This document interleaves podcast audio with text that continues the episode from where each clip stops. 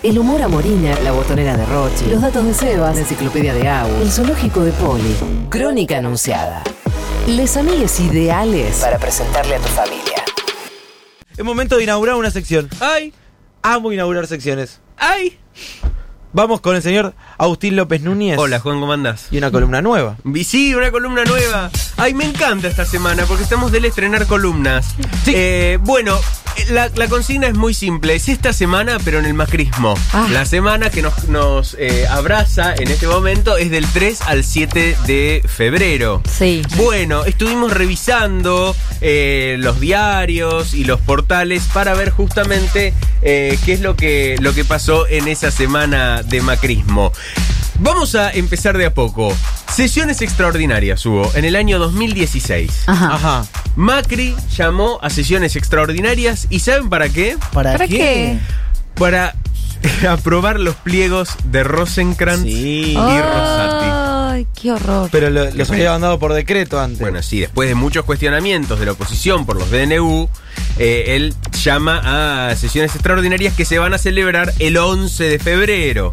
Eh, también en esa semana nos enteramos de una noticia bellísima, como todo el macrismo, una, una noticia con glamour, una noticia de revista Hola. Como Michelle Obama, Juliana va a armar una huerta en la Quinta de Olivos. Ah, Muy bien, Vamos, muy Juli. Un aplauso para Juliana Y qué bien que lo hizo, eh. De las mejores Nadie lo funcionarias que ha dice. tenido De este- las mejores huertas Sí. del país. Sí, y sí, qué sí, sofisticada ella, que mientras estaba armando la huerta, su esposo, el presidente de la República, a puro baile, participó en la tradicional ceremonia de inicio del carnaval jujeño. Me que se acuerdan que no se hizo donde se hace la ceremonia, se hizo en una quinta. Se hizo Ah, en un ¿sí? lugar privado, no sé si se acuerdan eso. No, pero me acuerdo de. Macri bailando, sí, en el Era, carnaval. era tipo la quinta de alguien y lo hicieron ahí para que el presidente esté resguardado. Ah, mira. Llevaron gente. El- como cuando hizo el viaje trucho en colectivo. Este, también se anunció esa semana que Macri y sus funcionarios van a tener que pagar sus comidas en la Casa Rosada. Y fue justamente, ya que estábamos mencionando a Gerardo Morales, eh, que acababa de detener a, a Sí. Milagro Sala Ujú. unas semanas antes. Sí. ¿Se acuerdan cómo justificó la detención de Milagro Sala? Yo no. a. Por suerte no. Bueno, con una encuesta, escúchenlo. Que además, Joaquín, hay una encuesta que ha hecho Federico Aurelio en el mes de diciembre que da cuenta de que cuatro de cada cinco jujeños está seguro, tiene la seguridad de que si Milagro Sales estuviera libre estaría entorpeciendo la causa. Sin hablar de, de- de la causa de la que estamos hablando, una causa de corrupción. Se llevaron, se robaron más de mil millones de pesos. Ya está, chicos. No Sí. tengo pruebas, pero tampoco tengo dudas. Aurelio, En querido. realidad Aurelio fue el responsable de todo. Cuatro de cada cinco jujeños dice que va a entorpecer la causa. Metamos la presa, escuchá una cosa. Mientras tanto, Mick Jagger andaba por Palermo sacándose fotos, caminando por los bosques y andando con el botecito ese que pedaleás. Sí. Porque el 7 tocaba en el Estadio Único de La Plata. Se daba un nuevo encuentro por la soberanía de Malvinas, Macri y Cameron. Y según, eh, según Infobae, eh, decían que se venía una nueva etapa de la negociación por Malvinas. Bueno, seguro, se las recuperamos, ¿no? Eh, no, y ¿cómo tampoco hubo negociación. La respuesta de Londres fue sí, sí, dialoguemos sobre todo, menos sobre la soberanía.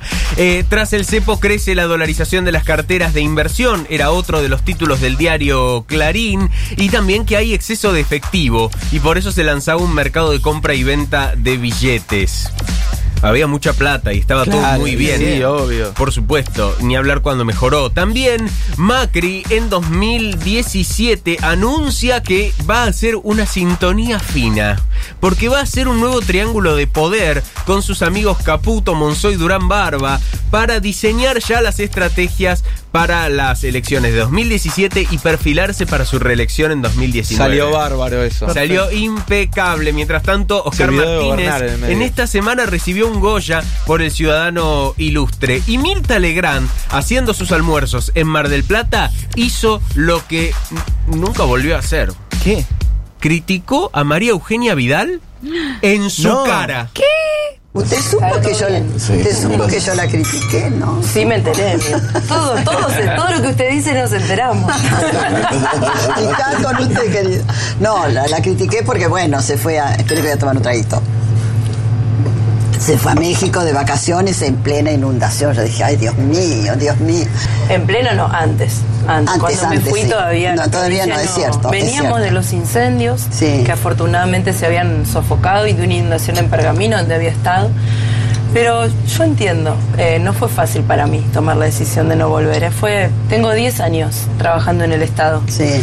Es la primera vez que hay una emergencia y yo no estoy. El comentario que haces muy acertado porque evidentemente hubo gente que se ocupó.